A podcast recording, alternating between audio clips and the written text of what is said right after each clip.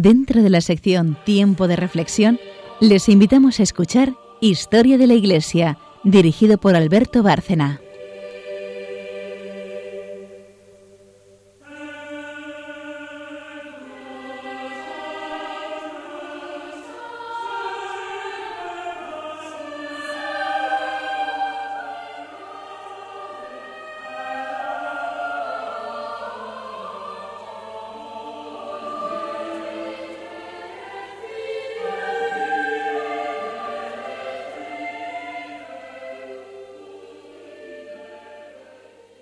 Noches, oyentes de Radio María y de Historia de la Iglesia.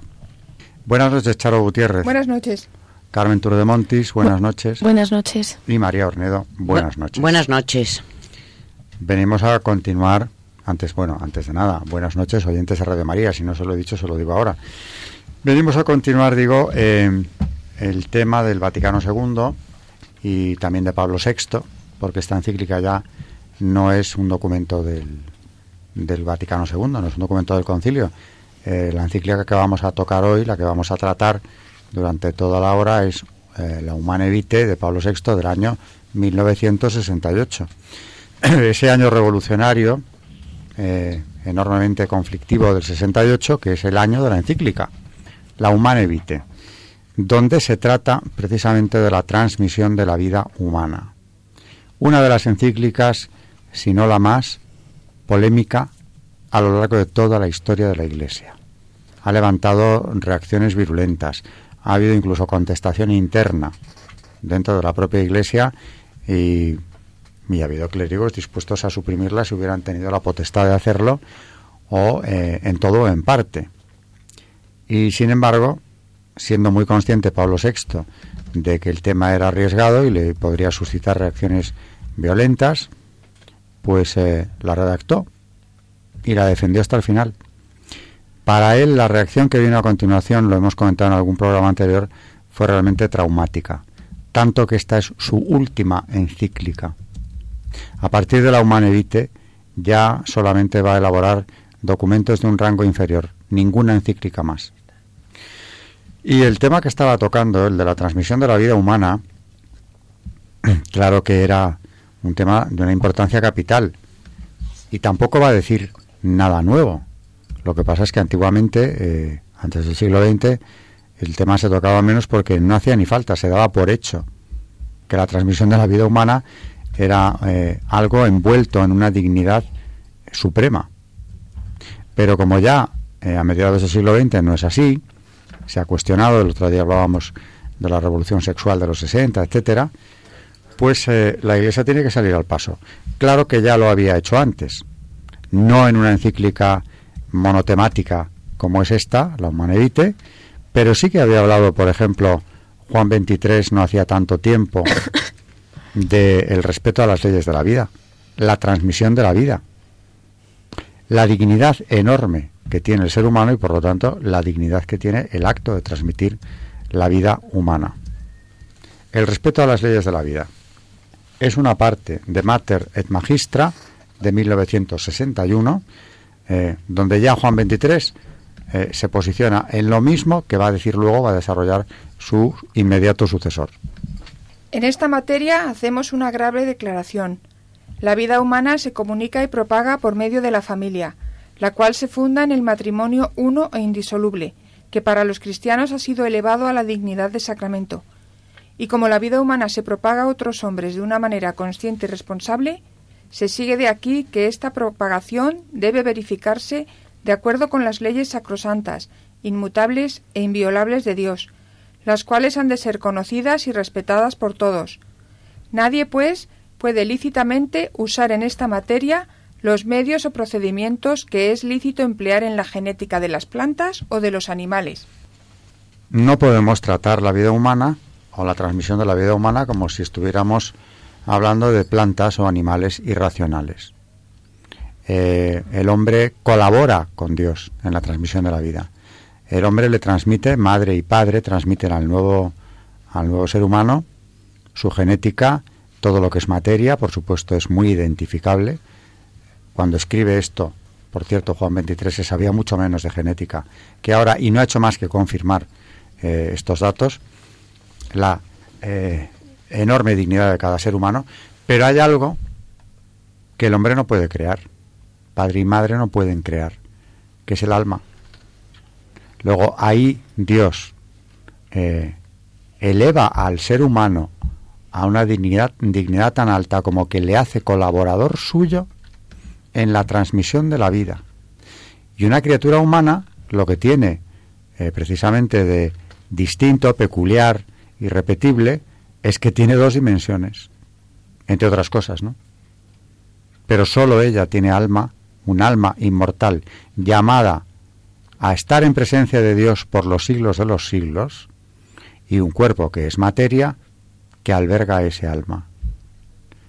Por tanto, partiendo de ese principio antropológico de máxima dignidad del ser humano, tenemos que eh, tener esto en cuenta para hablar de lo que es la transmisión de la vida de esos seres tan peculiares que somos los seres humanos, ¿no?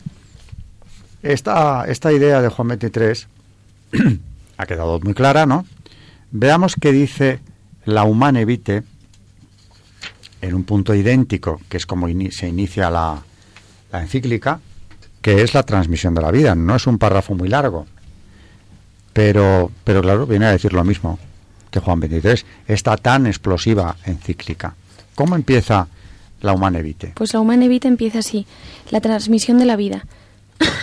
el, gravísimo el gravísimo deber de transmitir la vida humana ha sido siempre para los esposos, colaboradores libres y responsables de Dios Creador, fuente de grandes alegrías, aunque algunas veces acompañadas de no pocas dificultades y angustias. En todos los tiempos ha planteado el cumplimiento de este deber serios problemas en la conciencia de los cónyuges, pero con la actual transformación de la sociedad se han verificado unos cambios tales que han hecho surgir nuevas cuestiones que la Iglesia no podía ignorar por tratarse de una materia relacionada tan de cerca con la vida y la felicidad de los hombres. Así empieza. Así empieza y ya nos avisa. Mm, la mentalidad ha cambiado, la forma de eh, o la valoración que recibe por una parte considerable de la sociedad el matrimonio, eh, los hijos, la transmisión de la vida, las relaciones sexuales que forman eh, precisamente el núcleo de lo que va a tratar aquí, ¿no? Porque la transmisión de la vida es a través del acto conyugal y como dice la Iglesia, un acto eh, que, eh, entre hombre y mujer que están unidos por un lazo sacramental. La dignidad de la unión entre hombre y mujer, por supuesto, como es natural, también es una dignidad suprema. Y anuncia que nos va a hablar de esto en la encíclica. Por eso esta es la introducción. Pero inmediatamente después nos habla de nuevos aspectos del problema y competencia del magisterio. Nuevos aspectos del problema. ¿Qué nuevos aspectos? Pues dice en el punto número dos, los cambios que se han producido son en efecto notables y de diversa índole. Se trata ante todo del rápido desarrollo demográfico. Muchos manifiestan el temor de que la población mundial aumente más rápidamente que las reservas de que dispone, con creciente angustia para tantas familias y pueblos en vías de desarrollo, siendo grande la tentación de las autoridades de oponer a este peligro medidas radicales. Además, las condiciones de trabajo y de vivienda y las múltiples exigencias que van aumentando en el campo económico y en el de la educación, con frecuencia hacen hoy difícil el mantenimiento adecuado de un número elevado de hijos. Se asiste también a un cambio tanto en el modo de considerar la personalidad de la mujer y su puesto en la sociedad, como en el valor que hay que atribuir al amor conyugal dentro del matrimonio y en el aprecio que se debe dar al significado de los actos conyugales en relación con este amor. Finalmente y sobre todo, el hombre ha llevado a cabo progresos estupendos en el dominio y en la organización racional de las fuerzas de la naturaleza, de modo que tiende a extender ese dominio a su mismo ser global, al cuerpo, a la vida psíquica, a la vida social y hasta las leyes que regulan la transmisión de la vida. Punto número 3. El nuevo estado de cosas hace plantear nuevas preguntas. Consideradas las condiciones de la vida actual y dado el significado que las relaciones conyugales tienen en orden a la armonía entre los esposos y a su mutua fidelidad, ¿no sería indicado revisar las normas éticas hasta ahora vigentes, sobre todo si se considera que las mismas no pueden observarse sin sacrificios, algunas veces heroicos? Más aún, extendiendo a este campo la aplicación del llamado principio de totalidad, ¿no se podría admitir que la intención de una fecundidad menos exuberante, pero más racional, transformase la intervención materialmente esterilizadora en un control lícito y prudente de los nacimientos? Es decir, ¿no se podría admitir que la finalidad procreadora pertenezca al conjunto de la vida conyugal más bien que a cada uno de los actos? Se pregunta también si dado el creciente sentido de responsabilidad del hombre moderno, no haya llegado el momento de someter a su razón y a su voluntad, más que a los ritmos biológicos de su organismo, la tarea de regular la, natalidad. Bien, pues eh, empieza eh, Pablo VI hablando de que mm, parece como que hay que controlar el crecimiento de la población humana porque eh, hay un amplio eh, sector de la sociedad, eh, incluso a nivel internacional, que ve con enorme preocupación ese desarrollo demográfico y se presenta ya, venía haciéndolo hacía tiempo, como la gran amenaza del planeta. Estamos precisamente entrando en un tema muy sensible y que hoy en día se utiliza precisamente como un argumento fundamental para controlar la natalidad o hacer que disminuya lo que llaman en los organismos internacionales la fertilidad. Y claro, no deja de ser un tópico que ya había denunciado eh, Juan XXIII en esa encíclica Mater et Magistra, con la que hemos iniciado el programa, donde hablando de esos principios maltusianos, dice lo siguiente. Juan XXIII no es la humanevite ni es Pablo VI. Añádese a esto que Dios, en su bondad y sabiduría, ha otorgado a la naturaleza una capacidad casi inagotable de producción y ha enriquecido al hombre con una inteligencia tan penetrante que le permite utilizar los instrumentos idóneos para poner todos los recursos naturales al servicio de las necesidades y del provecho de su vida. Por consiguiente, la solución clara de este problema no ha de buscarse fuera del orden moral establecido por Dios, violando la procreación de la propia vida humana, sino que, por el contrario, debe procurar el hombre, con toda clase de procedimientos técnicos y científicos, el conocimiento profundo y el dominio creciente de las energías de la naturaleza. Por tanto, bueno, el, mito de la amenaza que representa la población humana para el planeta y para la propia humanidad estaba denunciado ya antes, aunque no por eso Pablo VI, y, seguiremos hablando de ello, deja de hablar de paternidad responsable, que es otra cosa. Pero antes de llegar a eso, mm, la Humana Evite es una verdadera maravilla, porque es un documento en el que se va analizando desde esta eh, visión antropológica cristiana pues aspectos fundamentales mm, del ser humano, de su relación eh, de pareja, de su relación matrimonial, eh, al final de, esa misión importantísima que Dios le ha adjudicado de colaborador suyo en la, en la creación. Y empezamos, por ejemplo, hay un aspecto en, en lo Manevite, en uno de sus puntos, hablando del amor conyugal.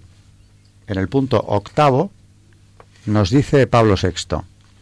Dice, la verdadera naturaleza y nobleza del amor conyugal se revelan cuando éste es considerado en su fuente suprema, Dios, que es amor, el Padre de quien procede toda paternidad en el cielo y en la tierra.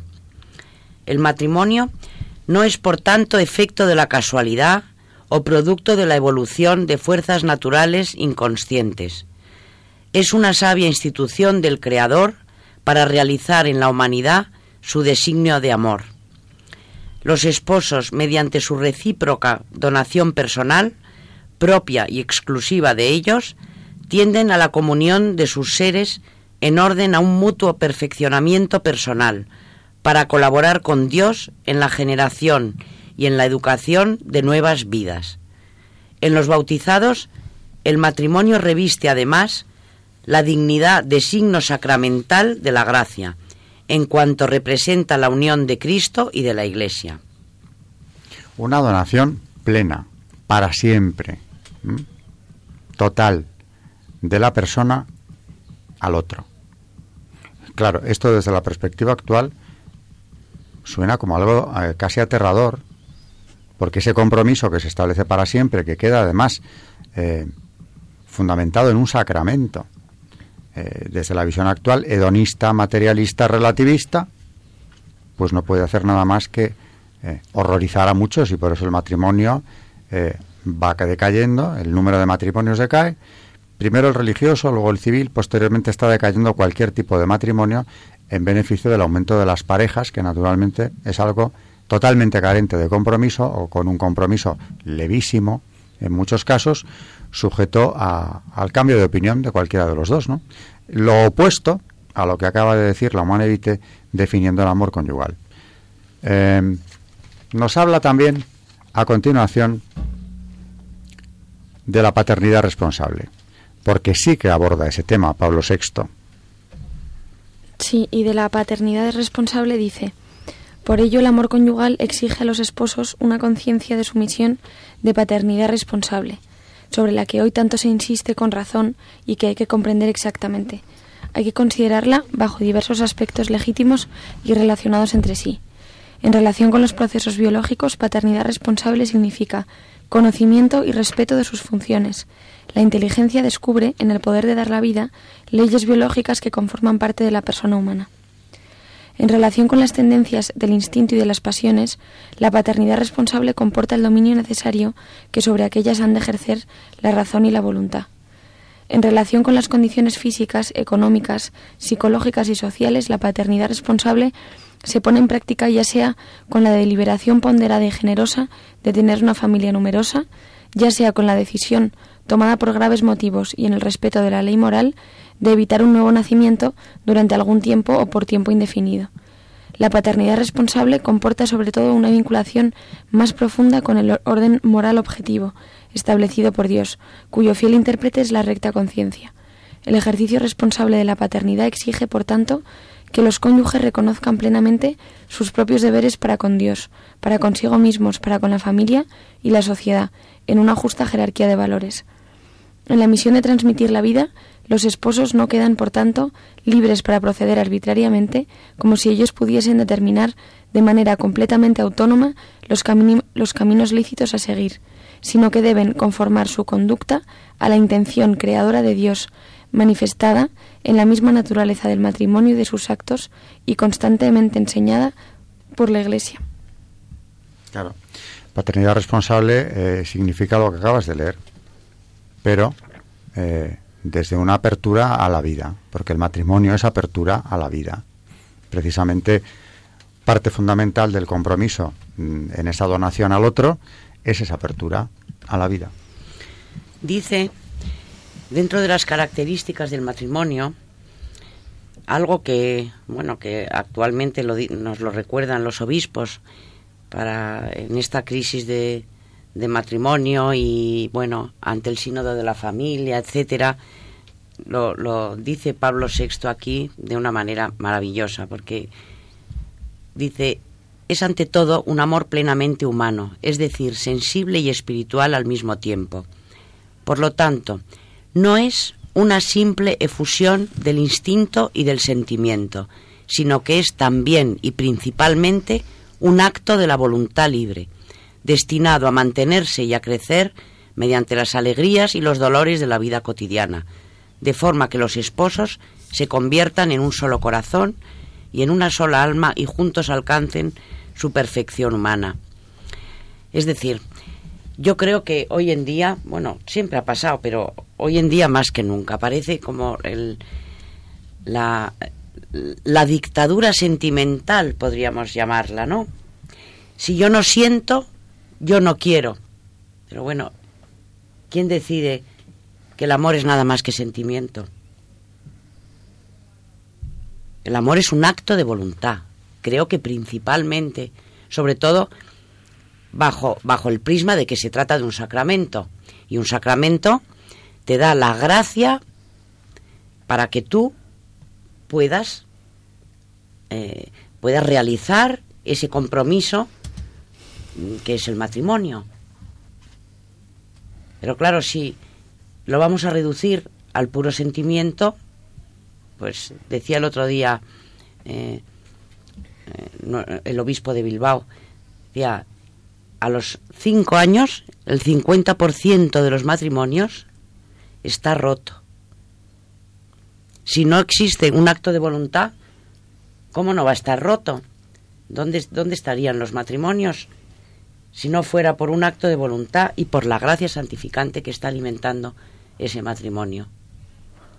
Si vamos a decidir que si a mí ya no me apetece o no ya no me gusta, pues claro, no no teniendo esa concepción del matrimonio es difícil que dure. Esa que tú estás explicando es la concepción del amor llamado romántico que busca eh, exactamente eh, eso, como en aquel movimiento eh, cultural, literario que fue el romanticismo, la exaltación del sentimiento y vivir permanentemente en esa exaltación, lo que condenaba a las personas a una frustración segura. Y eso terminaba en tragedia, en suicidio, en fin, todo lo que acompaña a la literatura romántica, porque esa exaltación del sentimiento es insostenible, como estabas diciendo tú, de una forma duradera, y desde luego permanente. O sea, ¿quién puede vivir en esa exaltación del sentimiento constantemente, año tras año, por una vida, además, ¿no? Y como tú muy bien estabas explicando, el matrimonio es otra cosa. El amor, la donación al otro, eh, te lo dicen al casarte, en la salud y en la enfermedad, en la riqueza y en la pobreza, es decir, a las duras y a las maduras. Tú te estás dando a esa persona con todo tu ser, aceptándole tal y como es, para siempre, venga lo que venga. Claro, nada más alejado del amor, del amor romántico. Es que tenemos que dar por sentado que palabras como sacrificio o verbos como aguantar los hemos desterrado de nuestra vida. Si tú no estás dispuesto a sacrificarte, tu, no, no, tu matrimonio va a ser un fracaso. Y si tú no estás dispuesto a aguantar, tampoco. aguantar a veces, pues eso, la enfermedad simplemente ya no es eh, ni un carácter especial del otro ni nada, es que son las circunstancias de la vida, ¿no? ¿Qué pasa ante la enfermedad? Una enfermedad grave del otro. Me contaba un matrimonio de la parroquia que tuvieron una, una audiencia con, con el Papa Francisco y que, bueno, fueron a, verle y nada más sentarse, ¿qué, ¿qué les preguntó el Papa? ¿Cuántos años lleváis casados? Llevamos 50. Estamos celebrando nuestras bodas de oro. Bueno, primera pregunta, ¿cuál de los dos aguanta? Quiero decir que son, son cosas que no queremos y que verdaderamente es duro, ¿no? Pero que yo creo que compensa sobre todo cuando ves que es, es, es el proyecto de tu vida y estamos rompiendo los proyectos de nuestras vidas con una facilidad que luego, claro, pagamos las consecuencias. Y esa felicidad que creen que van a encontrar cambiando de pareja eh, arbitrariamente o según el sentimiento, según la pasión, esa felicidad son cantos de sirena. No la van a conseguir nunca. Y de hecho se acaban dando cuenta, quizá demasiado tarde, en muchísimas ocasiones. Tenemos que hacer ya la primera pausa para que Charo nos traiga el santo que ha elegido.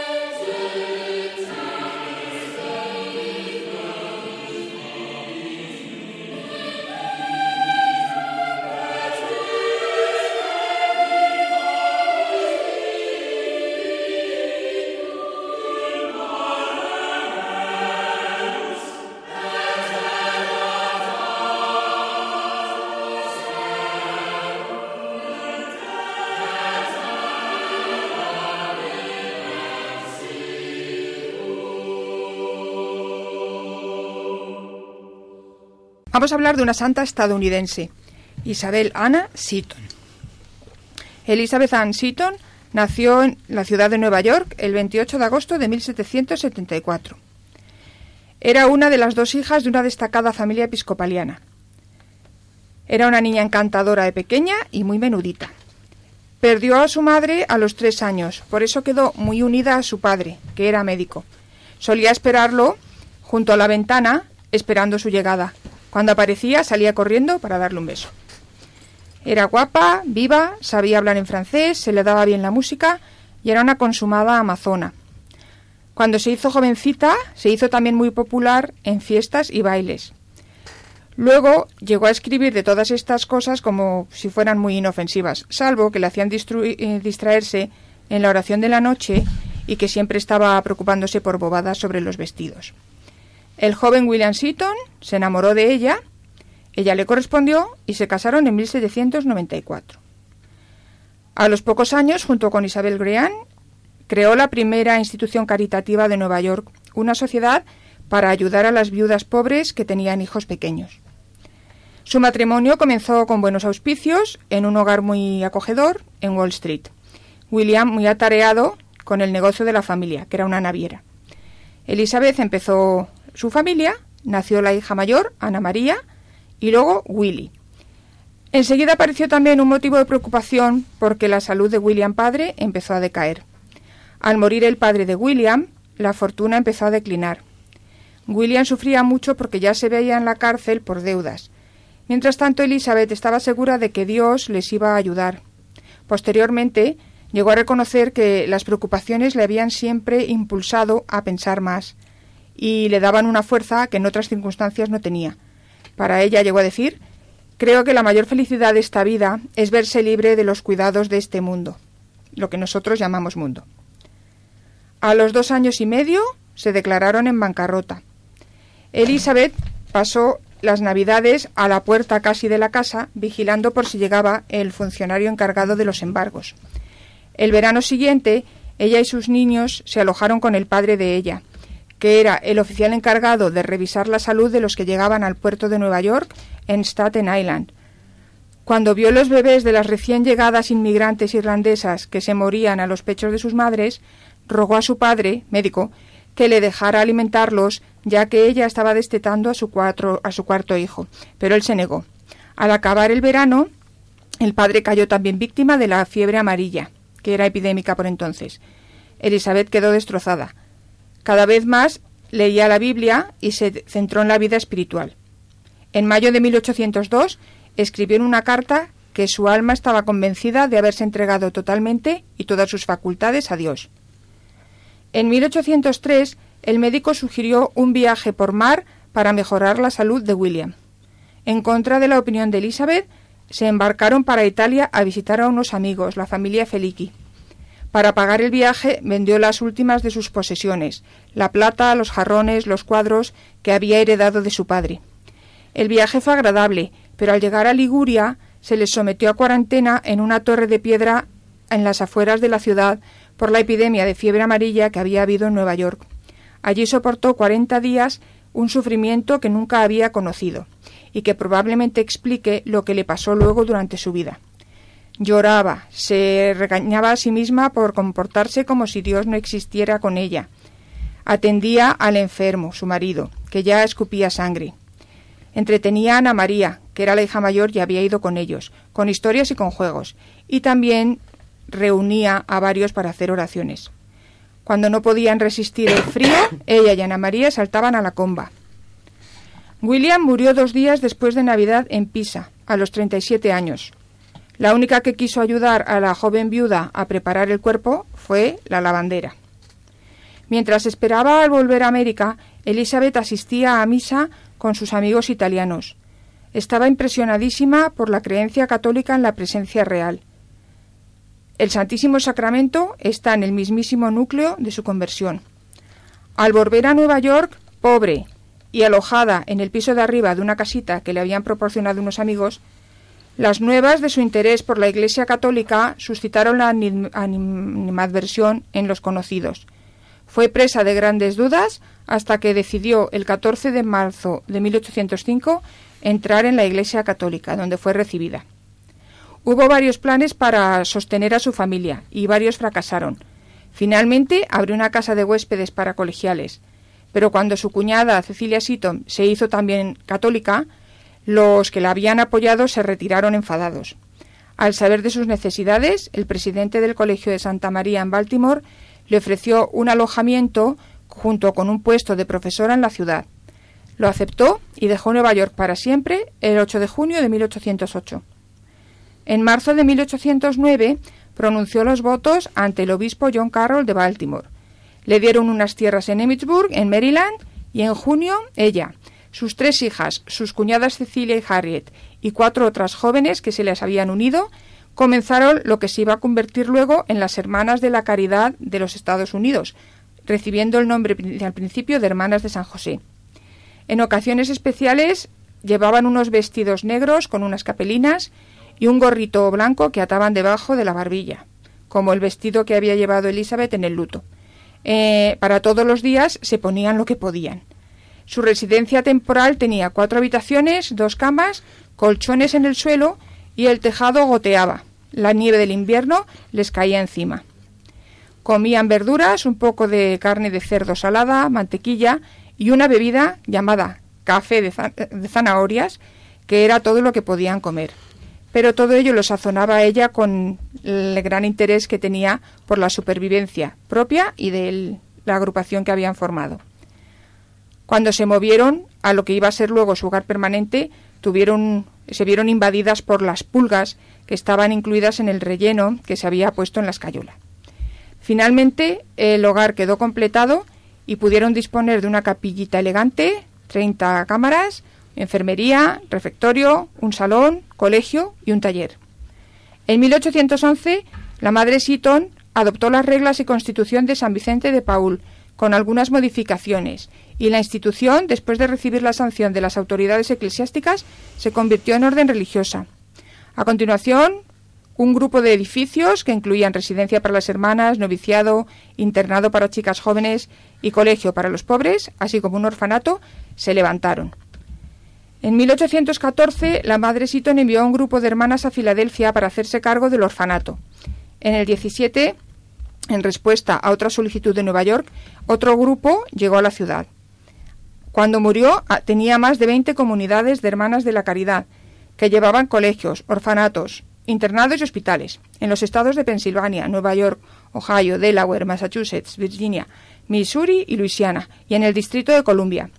Aunque según la Constitución de la Orden no se podía elegir a nadie para ser madre superiora a más de dos mm, mandatos o términos, se hizo una excepción con ella y ella ocupó el cargo durante toda su vida, por el deseo unánime de sus compañeras. Elizabeth Seaton murió lenta y dolorosamente de la tuberculosis que había golpeado a toda su familia. Al final no tomaba más que un poco de vino de Oporto.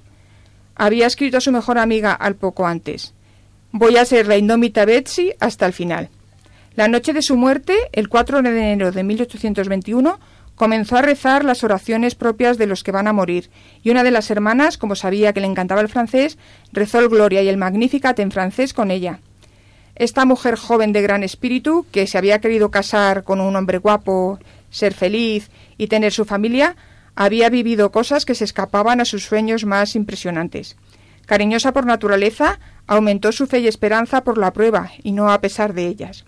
Y con cada prueba, Dios le descubría recursos, fortaleza y un valor que ella no sabía que tenía.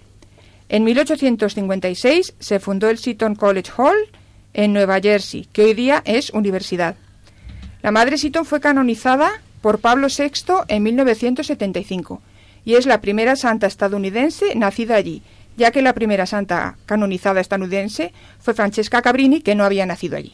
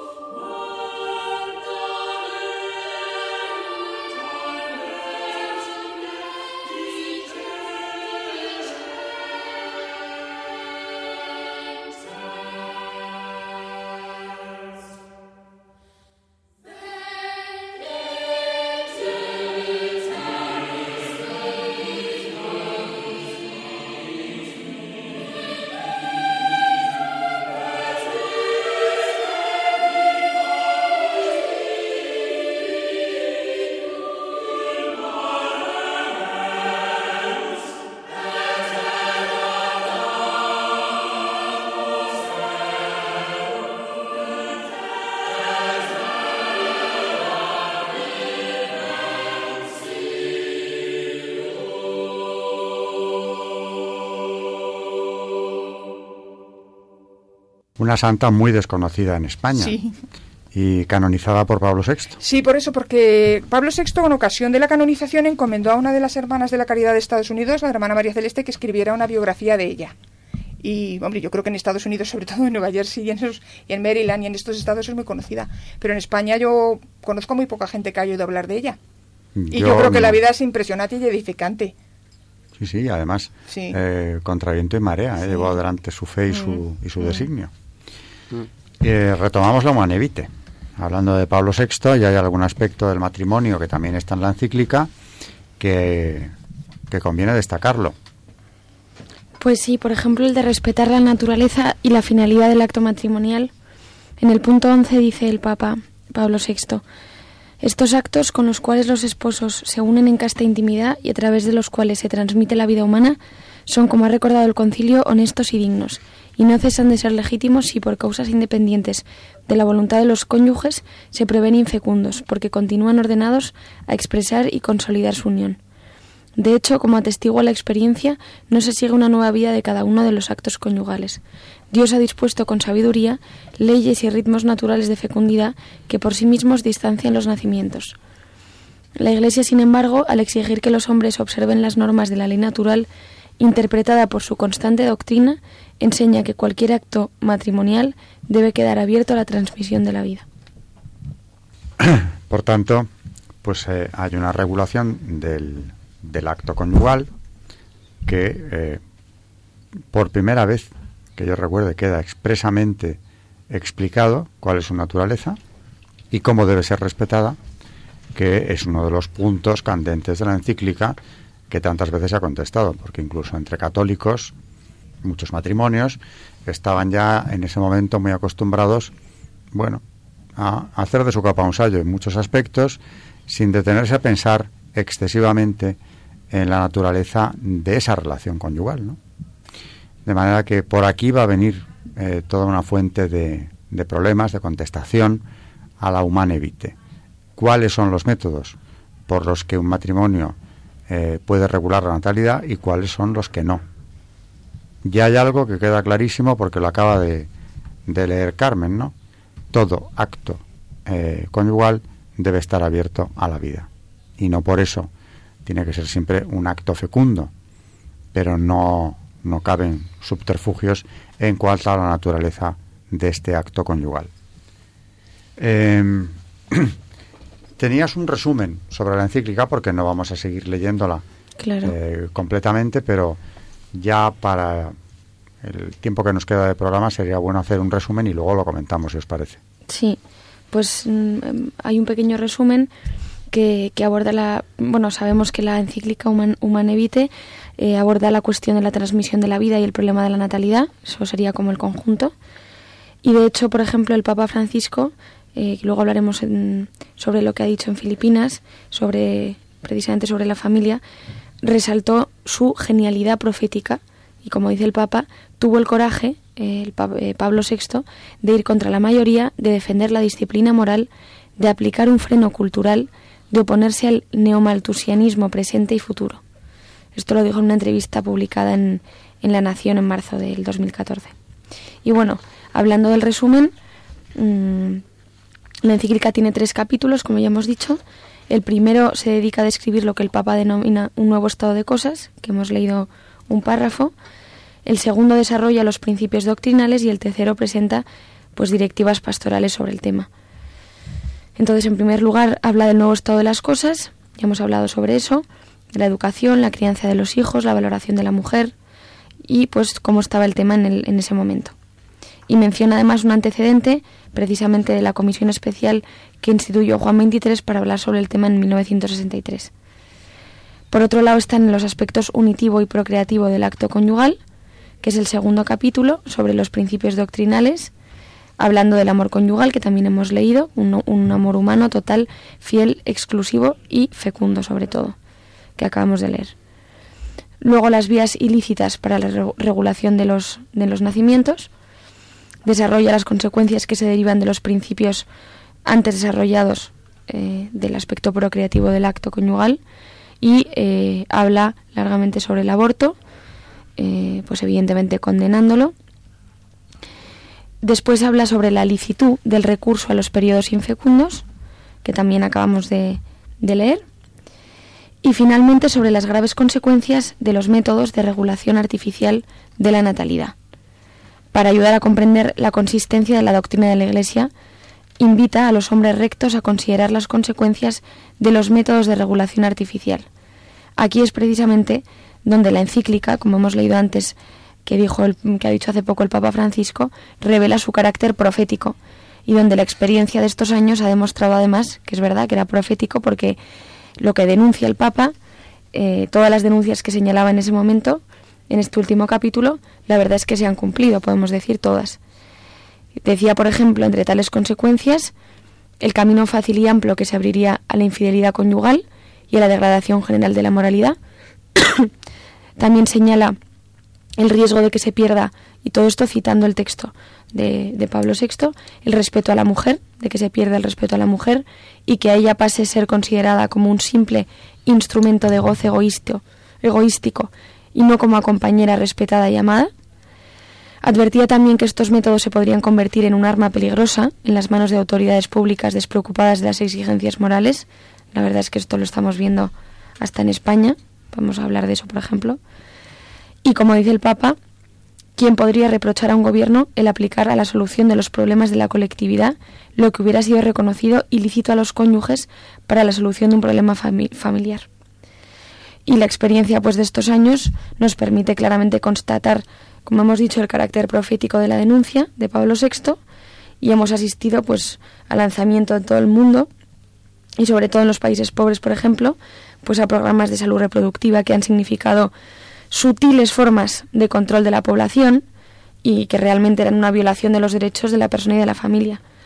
Así que pues recordar que Pablo VI advertía, y esto lo dice él mismo, en tal modo los hombres, queriendo evitar las dificultades individuales, familiares o sociales que se encuentran en el cumplimiento de la ley divina, llegarían a dejar a merced de la intervención de las autoridades públicas el sector más personal y más reservado de la, de la intimidad conyugal.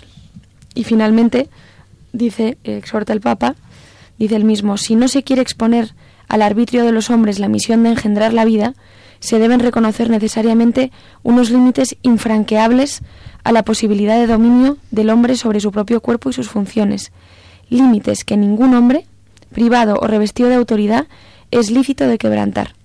Y tales límites no pueden ser determinados sino por el respeto debido a la integridad del organismo humano y de sus funciones, según los principios antes recordados y según la recta inteligencia del principio de totalidad, ilustrado por, del que ya hablamos la última vez, de por Pío XII, que ya habló sobre este tema.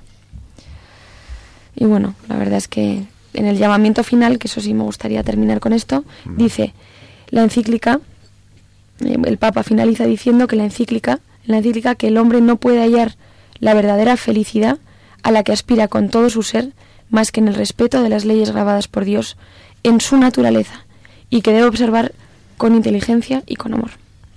Y así termina la Humanevite. Una invocación al respeto a la ley natural convertida, en palabras de Benedicto XVI, desgraciadamente ya, en una peculiaridad católica. Fuera del catolicismo la ley natural se niega y, bueno, se han ido diseñando otros, otras fuentes de supuesta legitimidad en cuanto a la ley, como es la mayoría, eh, algo de origen rusoniano, pero nunca esa referencia que se ha ido eliminando eh, a una instancia superior, a unos principios inmutables que vienen de Dios. Hay una frase precisamente sobre esto que dice lo justo nunca debe ser acomodado a lo colectivo. O sea que eso yo creo que podríamos definir a Pablo VI y a Humanevite con esta frase que, que realmente mm, predominó lo justo sobre lo colectivo. Pues en ese momento de presión enorme eh, fue hacia la verdad, que es esta, y que sigue manteniendo hasta el Papa Francisco actualmente. No hemos acabado con la Humanevite ni los temas que salen de la Humanevite, conectados con ella, como por ejemplo esas palabras del Papa Francisco en Filipinas que vamos a reservar para el próximo programa porque tenemos que seguir con esta encíclica que aunque no es muy larga da mucho de sí, evidentemente, ¿no? Es uno de los grandes temas de, de nuestro tiempo.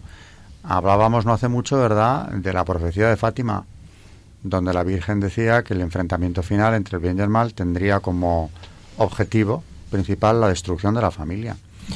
Pues toda la respuesta o la contestación que viene contra la humanevite ¿eh? precisamente tiene relación con ese combate contra la familia.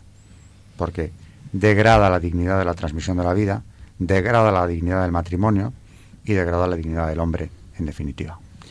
En los pocos minutos que nos quedan, ¿verdad? Hay tantos temas que comentar que, mm, bueno, os propongo que, que hagáis esos comentarios. Charo. Los obispos africanos en el último sínodo del otoño sobre la familia estuvieron muy claros y señalaron lo que han dicho muchísimas veces. Las ayudas que reciben de países occidentales para el desarrollo vienen condicionadas a la adopción de políticas antinatalistas, abortistas, etcétera, etcétera. Y es esperanzador ver cómo reaccionaron, cómo se niegan a plegarse a los dictados internacionales de países desarrollados. Y yo creo que a África se le llama el continente de la esperanza y realmente lo es.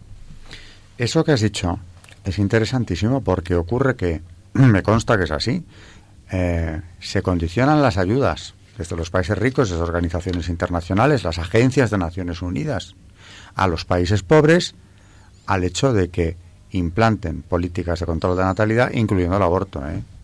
Que se considera ya simplemente eso, un método de control de la fertilidad, que es el término que utilizan mm. en estos organismos, en Naciones Unidas, concretamente. A mí me ha gustado mucho de esta encíclica los consejos que da eh, a, los, a los esposos. Y bueno, voy a decir este consejo que da a los matrimonios Pablo VI. Dice, el amor de Dios ha sido difundido en nuestros corazones junto con el Espíritu Santo que nos ha sido dado. Y les dice, nos dice, invoquen con oración perseverante la ayuda divina acudan sobre todo a la fuente de gracia y de caridad en la Eucaristía. Y si el pecado les sorprendiese todavía, no se desanimen, sino que recurran con humilde perseverancia a la misericordia de Dios, que se concede en el sacramento de la penitencia. Podrán realizar así la plenitud de la vida conyugal. Dice, este misterio es grande, pero entendido de Cristo y de la Iglesia. Por lo que se refiere a vosotros, cada uno en particular, ame a su esposa como a sí mismo y la mujer respete a su propio marido. O sea, nos habla de que recurramos a los sacramentos, a la Eucaristía, a la, a la confesión, al sacramento de la penitencia, como ayuda para poder llevar el, proyecto de, nuestra vida, que es el matrimonio. Ya, no desmoralizarse por más que las caídas se vayan sucediendo, ¿no? confiando en la misericordia de Dios. Y dejando claro que la gracia de Dios es la que alimenta el matrimonio. Muy bien, pues eh, se nos ha ido el tiempo del programa y como digo ya anuncio que seguiremos tocando este tema de, de la humana y evite en el próximo. Buenas noches, Charo Gutiérrez. Hasta el próximo programa, si Dios quiere. Buenas noches, Carmen Tour de Montis. Buenas noches y gracias a todos. Y buenas noches, María Ornedo. Buenas noches. Buenas noches a todos nuestros oyentes de Radio María.